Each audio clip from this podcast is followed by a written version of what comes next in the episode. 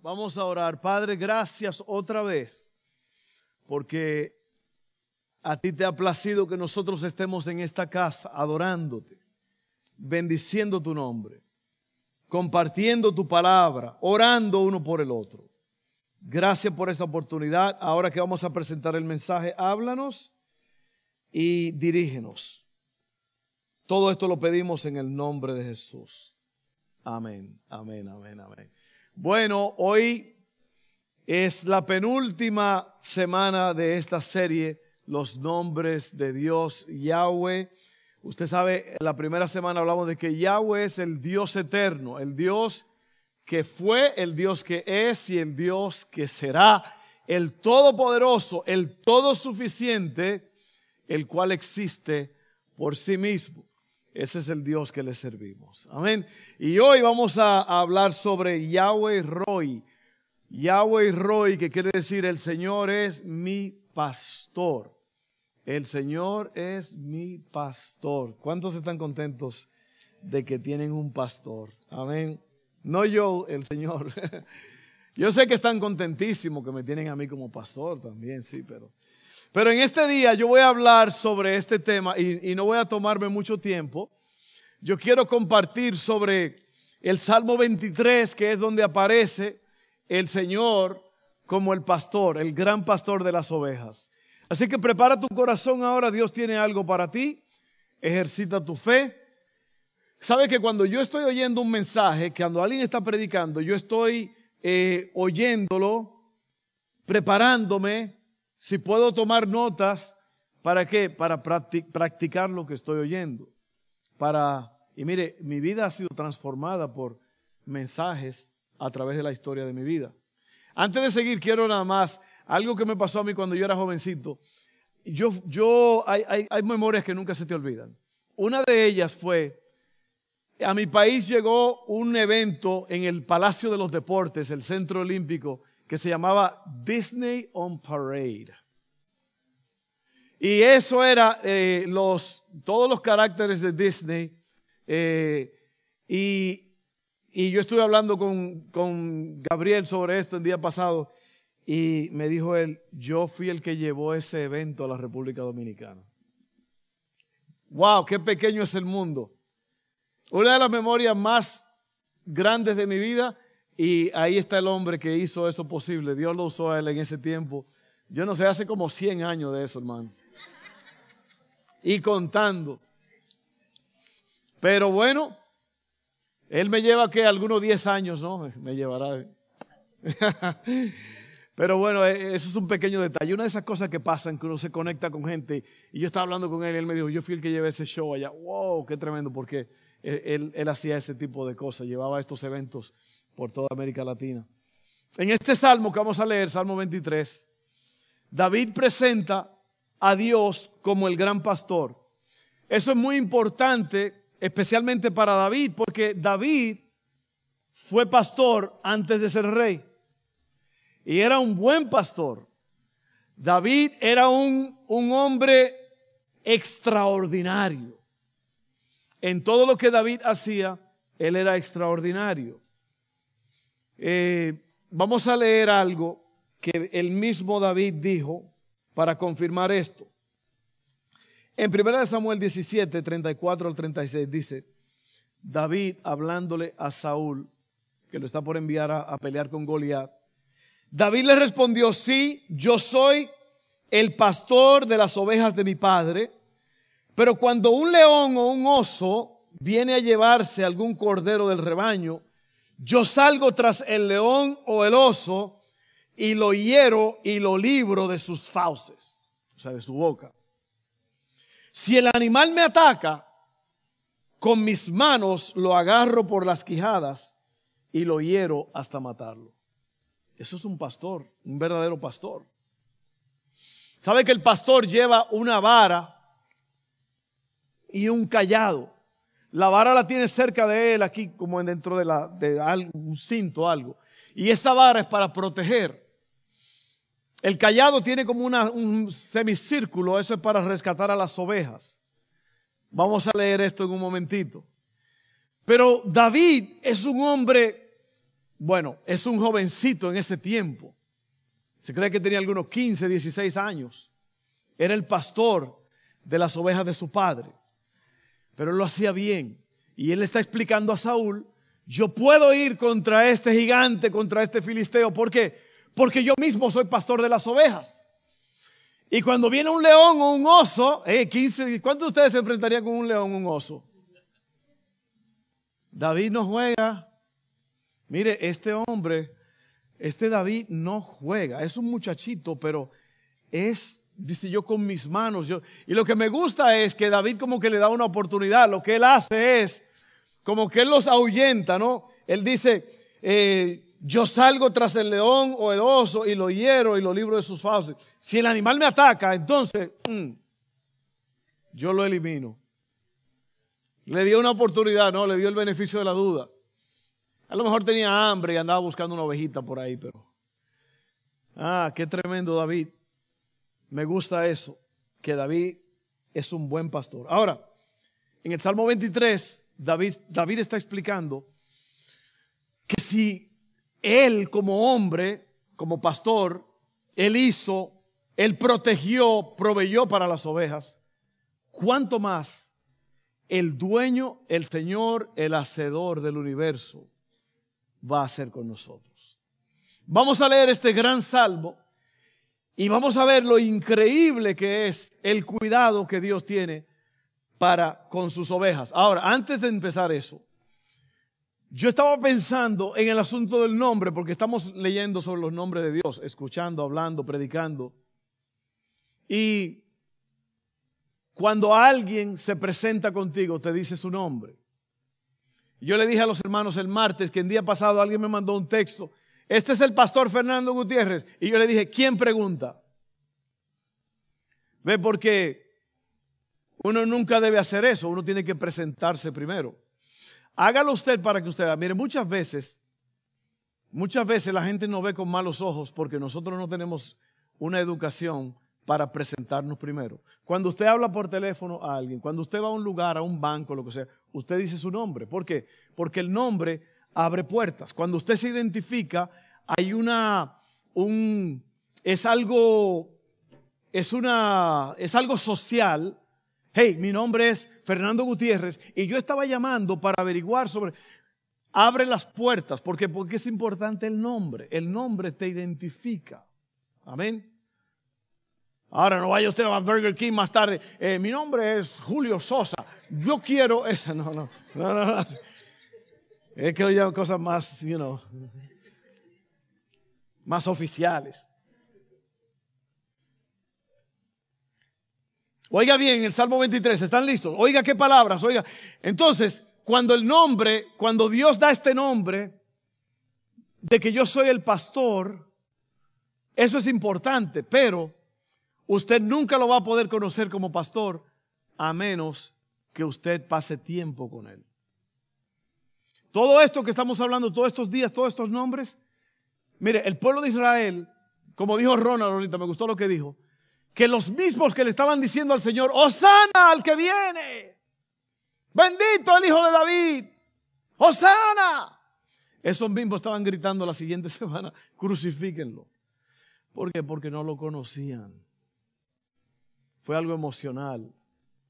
Y asimismo, nosotros, el pueblo de Israel, fíjese, Dios se, se presentó con milagros, señales y prodigios una nube durante el día para guardarlos del sol y durante la noche una columna de fuego para, para guardarlos de, de peligros, para que pudieran ver, calentarse.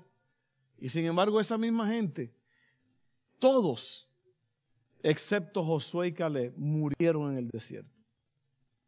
Usted se da cuenta que no es solamente conocer el nombre, es conocer al que está detrás del nombre. Amén. Amén, amén, amén, amén. Salmo 23. El Señor es mi pastor, Yahweh Roy, tengo todo lo que necesito. Mire, esas palabras ahí ya es suficiente para cerrar los libros e irnos a la casa cantando de alegría. El Señor es mi pastor, tengo todo lo que necesito. En verdes prados me hace descansar. Es un, es un pastor hablando. Lo que él hace con las ovejas, él dice, Dios lo hace conmigo. En verdes pastos me deja descansar. Me conduce junto a arroyos tranquilos. Él renueva mis fuerzas. Me guía por sendas rectas, correctas. Y así da honra a su nombre. Aun cuando yo pase por el valle más oscuro, no temeré, porque tú estás a mi lado. Tu vara y tu callado me protegen y me confortan. Me preparas un banquete en presencia de mis enemigos. Me honras ungiendo mi cabeza con aceite. Mi copa se desborda de bendiciones. Ciertamente tu bondad y tu amor inagotable me seguirán todos los días de mi vida y en la casa del Señor viviré para siempre. Yo no, yo creo que en la Biblia no se puede encontrar una descripción más exacta de lo que Dios como pastor hace por nosotros, quiere hacer por nosotros. Y esas palabras me lleva junto a arroyos de aguas tranquilas. ¿Por qué? Porque normalmente las ovejas no pueden beber junto a aguas caudalosas, o sea, que están corriendo. La oveja es un animal muy extraño, hay que cuidarlo muy bien. Y la palabra pastor quiere decir el que apacienta las ovejas. De ahí viene, la palabra pastor es una, es una palabra eh, eh, en español, la raíz de pastor, en inglés es shepherd. Shepherd viene de sheep el que apacienta, el que alimenta, el que guía, el que cuida las ovejas. Eso es lo que es un pastor. Entonces, el Señor nuestro pastor, Él nos lleva, déjeme decirle esto rápido, me hace descansar en verdes prados, me conduce junto a arroyos tranquilos, renueva mis fuerzas, me guía por sendas rectas. Cuando pase por el valle de sombra de muerte, no voy a temer. Ahora, en esta vida tan loca donde pasan tantas cosas, donde hay tanta tragedia, donde hay tanta controversia, donde hay tanto estrés, la gente está estresada. El pobre llora porque no tiene, el rico llora porque, como dijo Salomón, al rico no lo dejan dormir las tristezas, la riqueza, la tristeza, la misma cosa. Entonces, yo quiero que tú pienses en esto por un momento y tú pienses en las cosas de la vida que nos pasan, los momentos fuertes, desagradables, eh, las deudas, la necesidad, la necesidad de pagar esta, esta factura que viene, la luz, el agua, el teléfono, el carro. Tantas cosas que una persona tiene que estar pensando, ¿cómo lo voy a hacer? Una enfermedad una, una enfermedad terminal, un dolor en el alma, un abuso de niño. Son tantas cosas que una persona puede llevar en sí, pero David dice, Él me hace descansar. Él, déjame verlo, me conforta, renueva mis fuerzas, me hace descansar en verdes prados, me guía por sendas correctas. Todo eso es en relación a quien Dios es, pero es más la relación que el salmista tiene con el gran pastor. Eso no puede suceder. Tú no puedes tener paz en la tormenta. Tú no puedes estar descansando en verdes pastos a menos que tú conozcas al pastor. Es porque la gente quiere los beneficios, pero no el compromiso. Ay, yo quiero que me pastoreen, yo quiero que me den todo, pero está bien Dios, nada más el domingo nos vemos y ya después del domingo yo estoy solo, yo estoy resolviendo, yo estoy haciendo esto. No, no, no, no, no. No, no, no, no, no, no, no.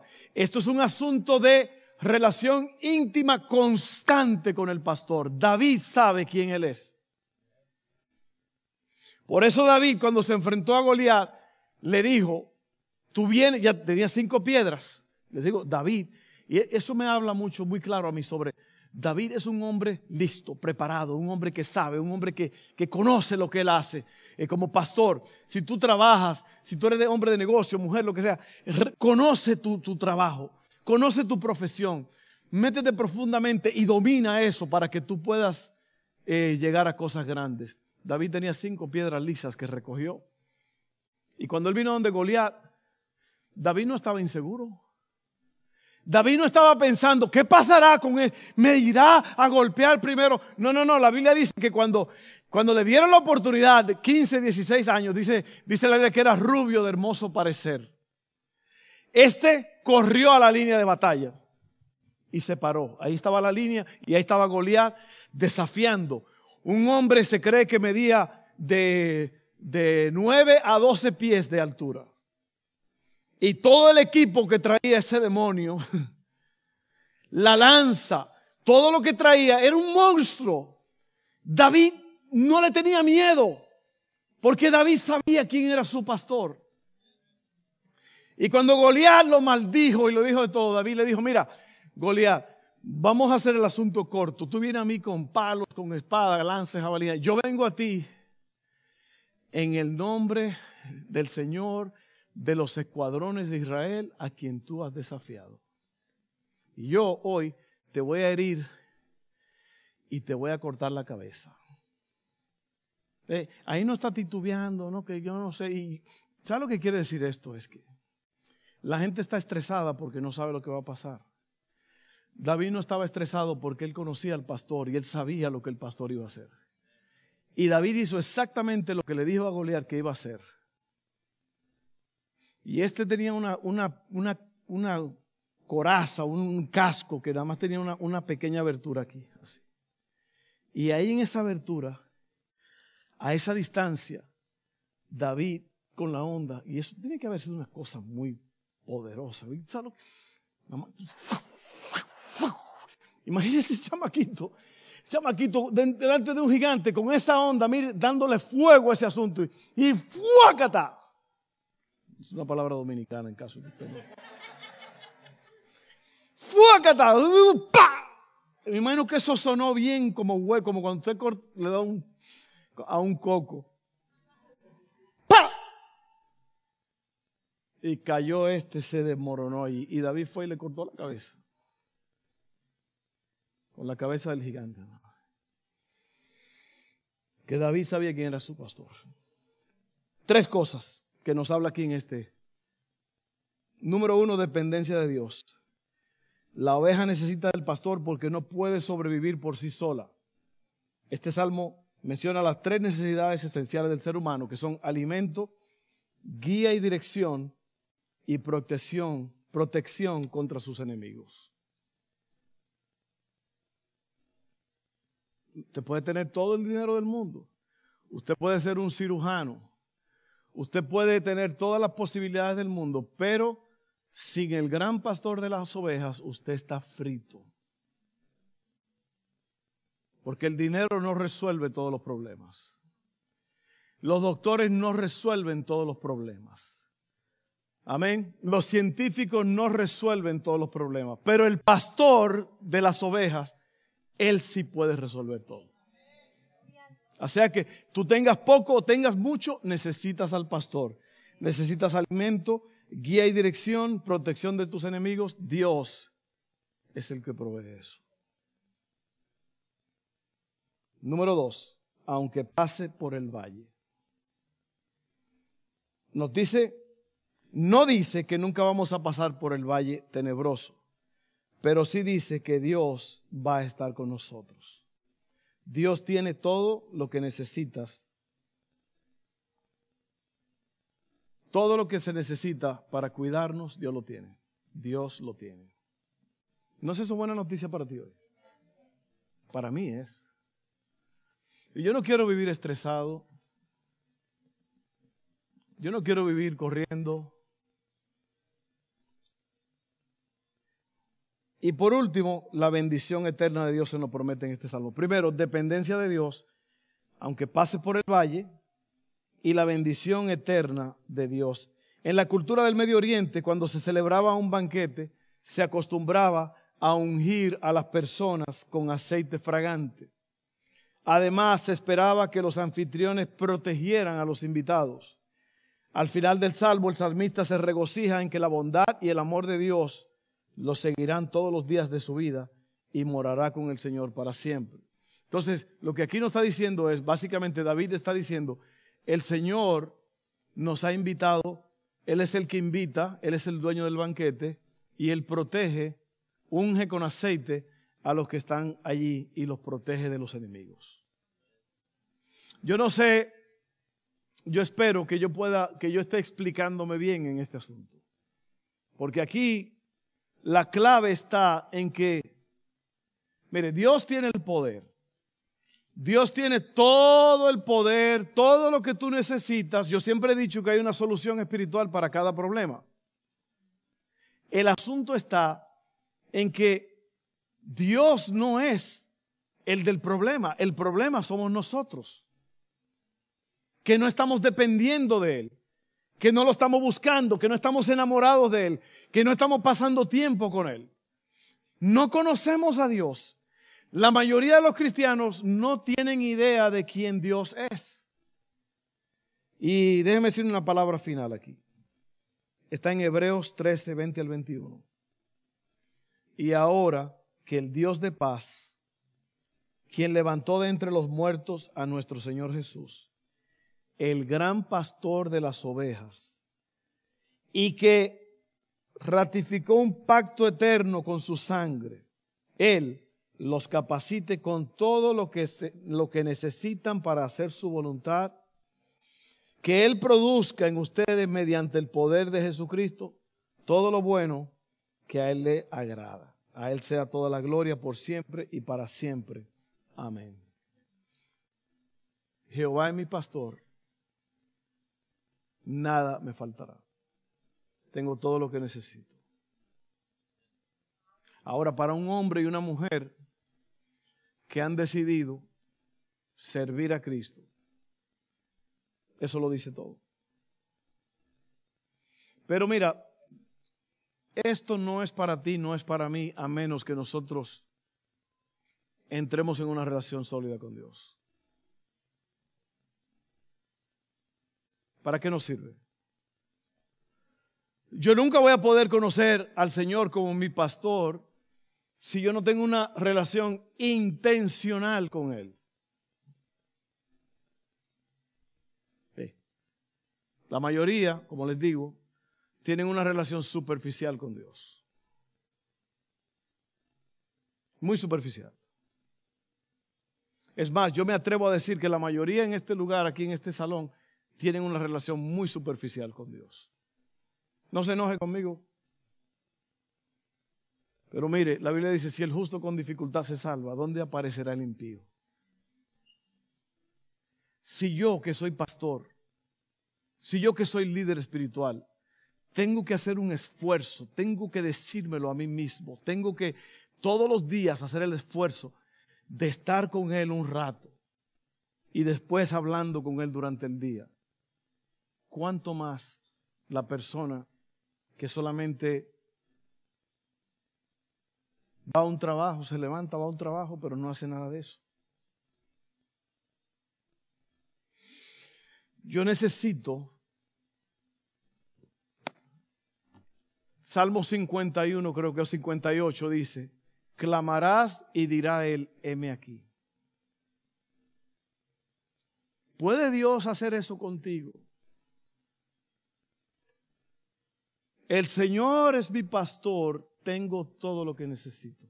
Yo quiero que, yo quiero que se te meta eso en la cabeza. Y perdóneme que uso estas expresiones un poco como raras del pueblo, ¿no? Pero ese salmo es suficiente para vivir una vida relax. Una vida relajada y tranquila. Porque yo no creo, mire, si, si el salmista está diciendo estos, estos datos sobre Dios, el Señor es mi pastor, tengo todo lo que necesito. Por eso te dije que eso era suficiente para terminar el servicio y vámonos. Sin embargo, Aquí hay personas que ahora mismo están perdidas sin Dios. Aquí hay personas que están asustadas porque no saben de dónde van a pagar la próxima factura. Aquí hay personas que están asustadas porque una corte tienen, o una enfermedad, o una cirugía, una operación, yo no sé.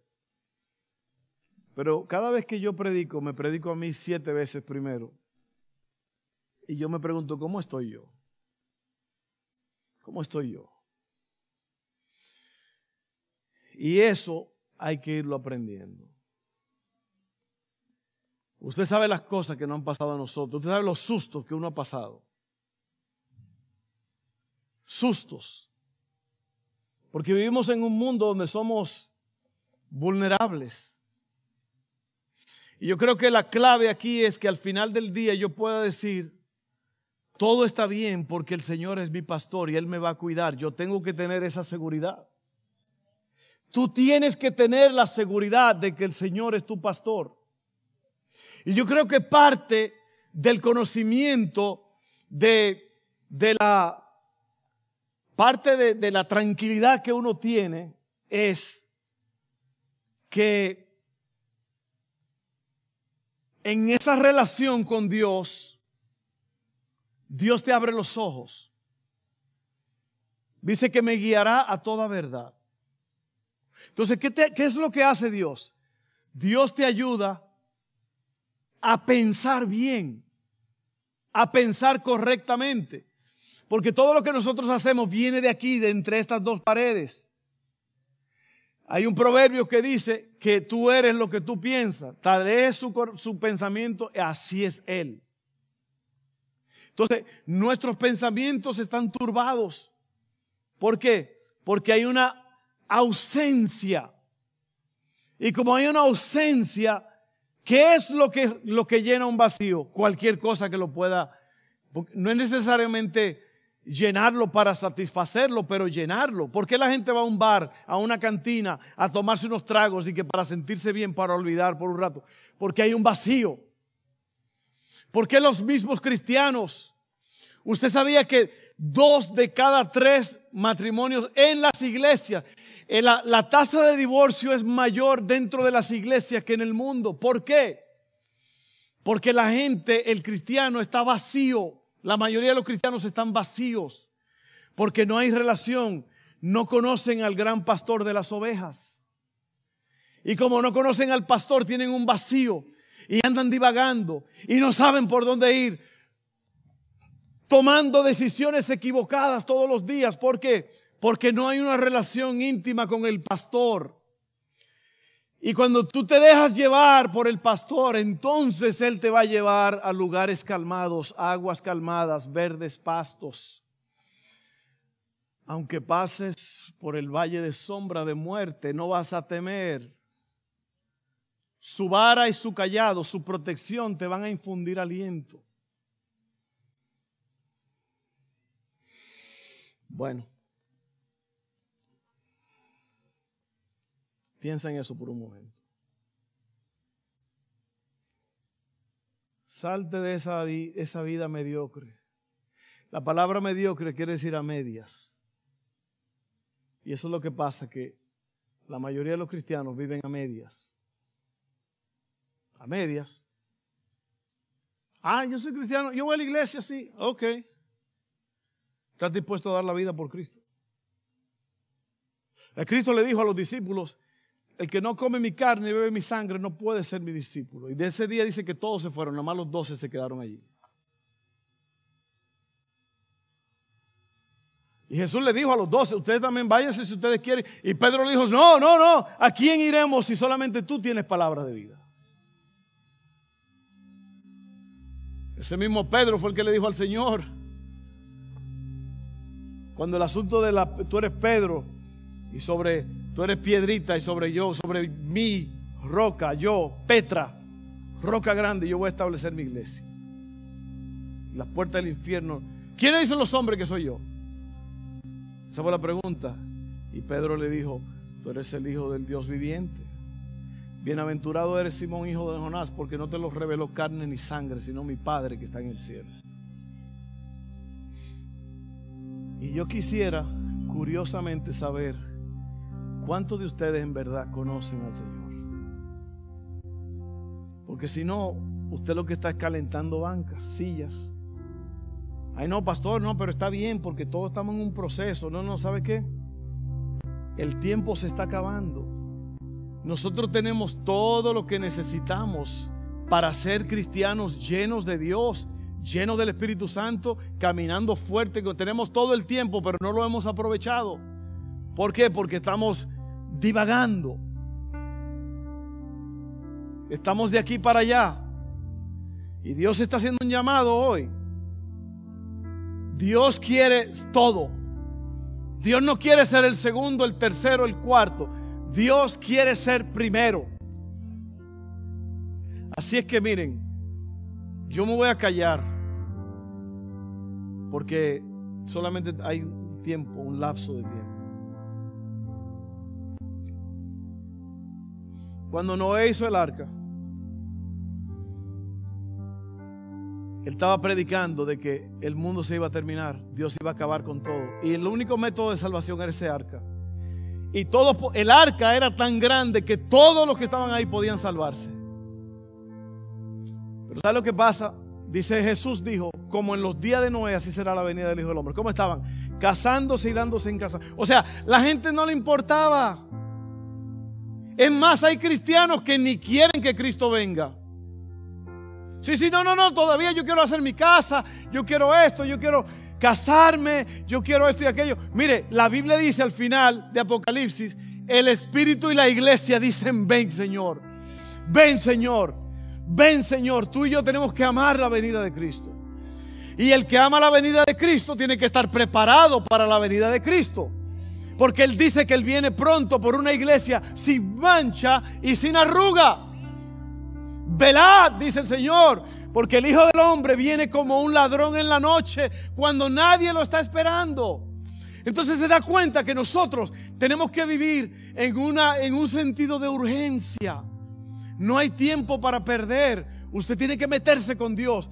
Métase en la palabra, métase en la oración. Sea violento, sea violento con las cosas de Dios. Hable con Dios, clame a Dios, ruéguele a Dios, derrame lágrimas. Pero es muy probable que la mayoría de ustedes no van a hacer caso a lo que yo estoy diciendo. No, pastor, no sea negativo. Entonces usted decida. Vamos a orar. Padre, gracias, Señor. Tú estás con nosotros, Señor. El problema es que queremos los beneficios, pero no el compromiso. Y ahí hay problemas. Sigue en este momento, yo me acerco a ti, yo Fernando Gutiérrez, yo me acerco a ti. Y yo te busco. Yo te busco, Señor. Tú lo sabes que yo te busco. Pero no es suficiente, yo necesito más. Yo necesito hacer más. Porque un día de estos, la trompeta se va a tocar. y los santos serán arrebatados. Así que Señor, por favor, por favor, por favor, hablamos de que tú eres el gran pastor y que tú tienes todo para nosotros, pero ¿cuál es mi respuesta a eso? ¿Cuál es mi respuesta como, como creyente? ¿Cuál es mi respuesta? Yo te abro mi corazón. Dile a Dios ahí donde tú estás. yo te abro mi corazón, Señor. Yo, yo, yo corro hacia ti. Yo no voy a esperar, Señor, a que la, la puerta del arca se cierre. Y ya entonces no va a haber esperanza. Porque es un tiempo, es un lapso que se nos ha dado. Así que gracias. Ayúdame, ayúdame, ayúdame, ayúdame, ayúdame. Si el justo con dificultad se salva, ¿dónde aparecerá el impío? Así que yo corro hacia ti. Yo espero que este pueblo corra hacia ti, Señor. En el nombre de Jesús.